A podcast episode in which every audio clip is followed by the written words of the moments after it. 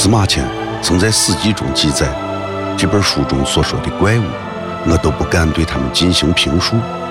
这就是中国的先秦古籍，一部荒诞怪异的作品《山海经》。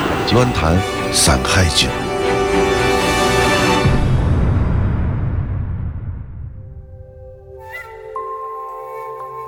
东山经中说道，从庐山再往南三百八十里，有座孤叶山，山上没有花草树木，到处有着流水。原文说道，右南三百八十里，曰孤叶之山，无草木，多水。孤叶山又名石孔山。